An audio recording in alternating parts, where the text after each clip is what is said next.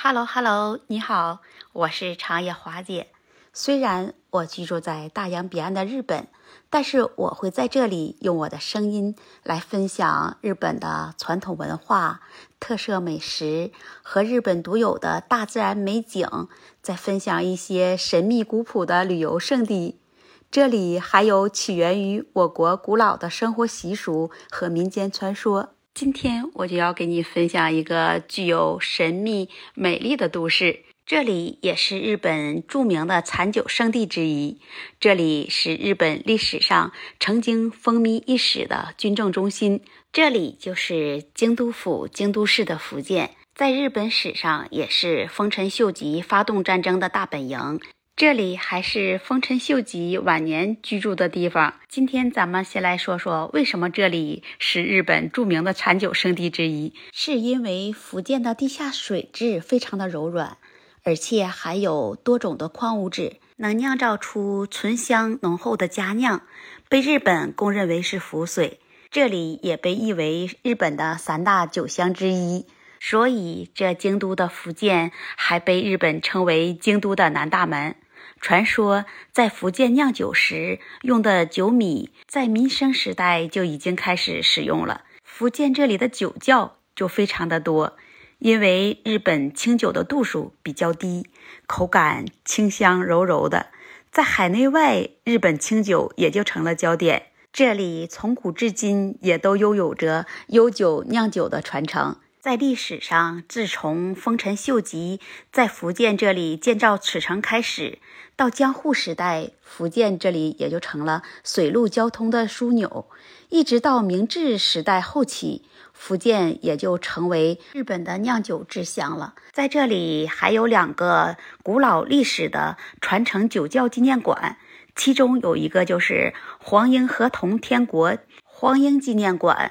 这黄英纪念馆是大正创业的酿酒的场地，在黄英酒馆里可以品尝到限量的黄英清酒，在黄英的纪念馆还可以了解到日本人喜欢形象的合同起源到历史。这合同的资料和黄英的历史在这里是免费参观的，都有着模型展示的酿酒古老工具。这个纪念馆的位置是位于京都市福建区岩屋町，在这里还有一个月桂冠大昌纪念馆。在日本，这月桂冠品牌的酒可是人人皆知、家喻户晓的。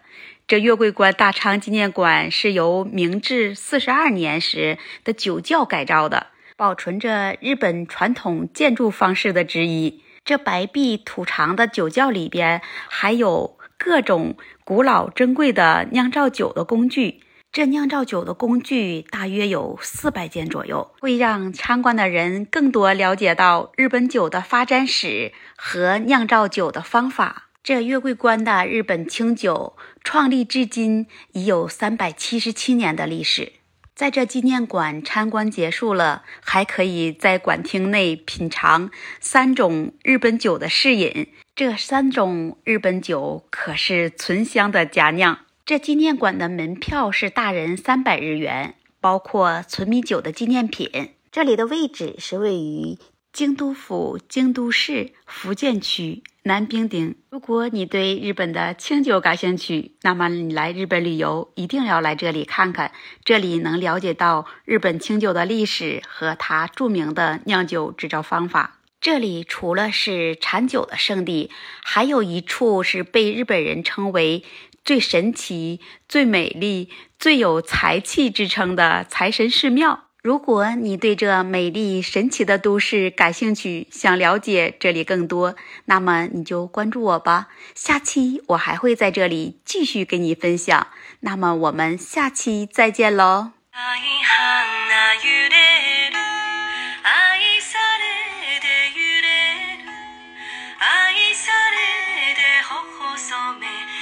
see